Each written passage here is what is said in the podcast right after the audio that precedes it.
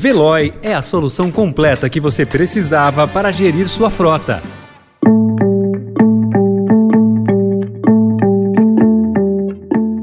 Olá, seja bem-vindo, seja bem-vinda. Começa agora mais uma edição do Notícia no seu Tempo. Esse podcast é produzido pela equipe de jornalismo do Estadão para você ouvir em poucos minutos as principais informações do jornal.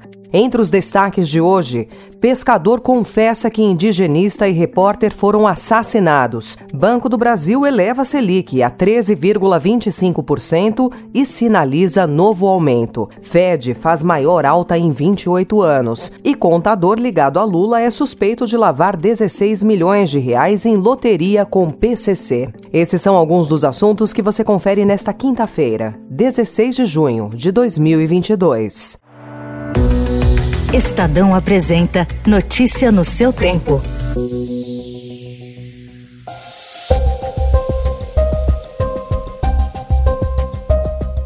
A Polícia Federal anunciou ontem o assassinato do indigenista Bruno Pereira, servidor licenciado da FUNAI, e do jornalista britânico Don Phillips, colaborador do jornal The Guardian, após dez dias de buscas no Vale do Javari, extremo oeste do Amazonas. O pescador Amarildo Oliveira, conhecido como Pelado, preso por suspeita de participação no desaparecimento, confessou o envolvimento no crime. Eduardo Alexandre Fontes, que é superintendente regional da Polícia Federal, falou sobre a confissão. Que ontem à noite nós conseguimos aí que o primeiro preso nesse caso, conhecido por Pelado, o senhor Amarildo, ele voluntariamente, no final da noite, resolveu confessar a prática criminosa. Durante a confissão da prática criminosa, ele narra com detalhes o crime realizado e aponta o local onde havia enterrado os corpos. Pelado e o irmão dele, Osinei da Costa de Oliveira, também preso, foram levados ao local onde os corpos teriam sido enterrados, a aproximadamente 3 quilômetros da margem do rio Itaquaí. Remanescentes humanos encontrados no local foram recolhidos para identificação.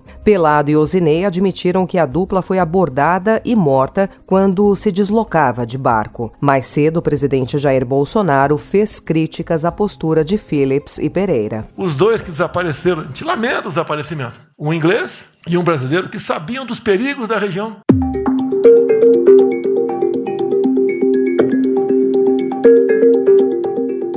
O Comitê de Política Monetária do Banco Central anunciou ontem nova alta de meio ponto percentual para a Selic, que passou de 12,75% para 13,25% ao ano. Foi o 11º aumento consecutivo da taxa básica de juros, que alcança agora o maior patamar desde janeiro de 2017. Pressionado pela alta da inflação, o Federal Reserve, que é o Banco Central americano, anunciou ontem um aumento de 0,75 ponto percentual percentual para a taxa básica de juros do país, que vai oscilar agora entre 1,5% e 1,75% ao ano. Foi o terceiro aumento consecutivo dos juros e o maior em percentual em quase três décadas. Em entrevista depois do anúncio, o presidente do Fed, Jerome Powell, afirmou que a política monetária terá de ficar modestamente restritiva e que a taxa de juros chegará a algum nível entre 3 e 13,5% até o fim do ano. We see it as appropriate appropriate to get the policy rate up to restrictive levels, which would be, in the thinking of the committee, somewhere in the range of 3 to 3.5% by year end. And then after that, you see what the rest of the SEP says.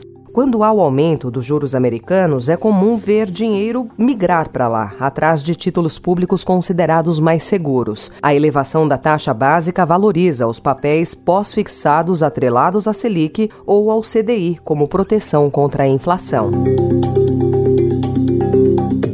O Departamento Estadual de Investigações sobre Narcóticos, o DENARC, pediu à Justiça o sequestro de bens do contador João Muniz Leite, por suspeita de lavagem de dinheiro do crime organizado. Segundo apurações, o investigado e a mulher dele ganharam 55 vezes em loterias federais somente em 2021. Em uma das vezes, ele dividiu o prêmio de 16 milhões de reais na Mega Sena com o traficante de drogas, Anselmo Bechelli Santa Fausta, que é considerado um dos principais fornecedores de drogas do PCC. Santa Fausta foi morto em dezembro do ano passado. O Ministério Público Estadual concordou com um pedido da polícia. Muniz foi contador do ex-presidente Lula, de quem fez as declarações de imposto de renda de 2013 a 2016. O seu escritório atual em São Paulo fica no mesmo endereço em que o Lulinha, que é filho do ex-presidente, mantém três empresas. Não há menção na investigação do Denarc a Lula e a seu filho, além da coincidência de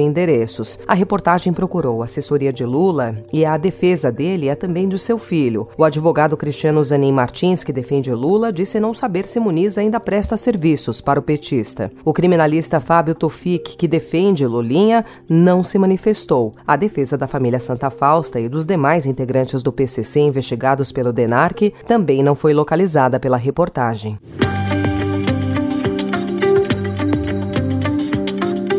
O comando do Centrão pressiona o presidente Jair Bolsonaro a substituir o general Walter Braga Neto pela deputada Tereza Cristina, do Progressistas do Mato Grosso do Sul, como vice de sua chapa. O movimento se intensificou nos últimos dias diante da estagnação de Bolsonaro nas pesquisas de intenção de voto e tem potencial para provocar uma guinada na campanha pela reeleição. As articulações são para montar uma chapa Centrão puro sangue, esvaziando o poder militar. A mudança na vice vem sendo avaliada para atrair o voto de mulheres.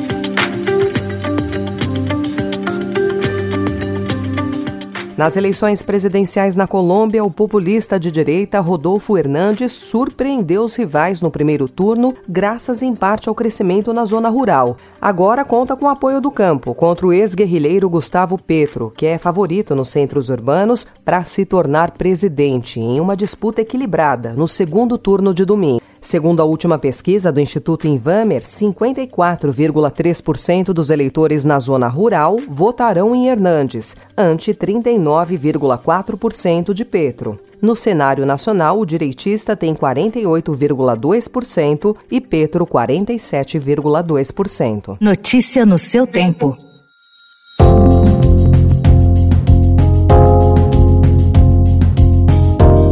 E um avião da Segunda Guerra Mundial foi localizado depois de 80 anos da sua queda no litoral do Rio Grande do Norte. A queda da aeronave da Marinha dos Estados Unidos aconteceu em 13 de junho de 1942, durante uma forte tempestade. Sete dos dez passageiros a bordo morreram. Na época, o avião estava distante aproximadamente 40 quilômetros do destino, o antigo Aeroporto Internacional Augusto Severo, na Grande Natal. Esse sítio aeroviário serviu como uma uma das mais importantes bases militares americanas fora do território dos Estados Unidos durante o conflito bélico mundial. Após anos de pesquisas, cruzamento de informações e uma pitada de sorte, os destroços do avião foram encontrados no dia 6 de junho, às vésperas do aniversário do acidente, a menos de um quilômetro da costa da Barra de Macharanguape e a uma profundidade de 10 metros. O que restou do avião foi encontrado durante um mergulho de treinamento pelo mergulhador profissional e instrutor Paul Bolfis, com mais de 30 anos de experiência.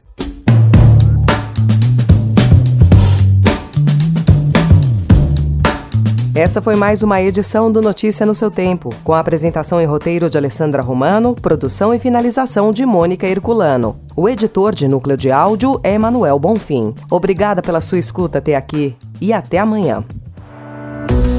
Você ouviu Notícia no seu Tempo. Procurando a rota mais inteligente para gerir sua frota? Veloy é a solução completa que você precisa. Acesse veloy.com.br/empresa e descubra um caminho prático e eficiente para a gestão da sua empresa.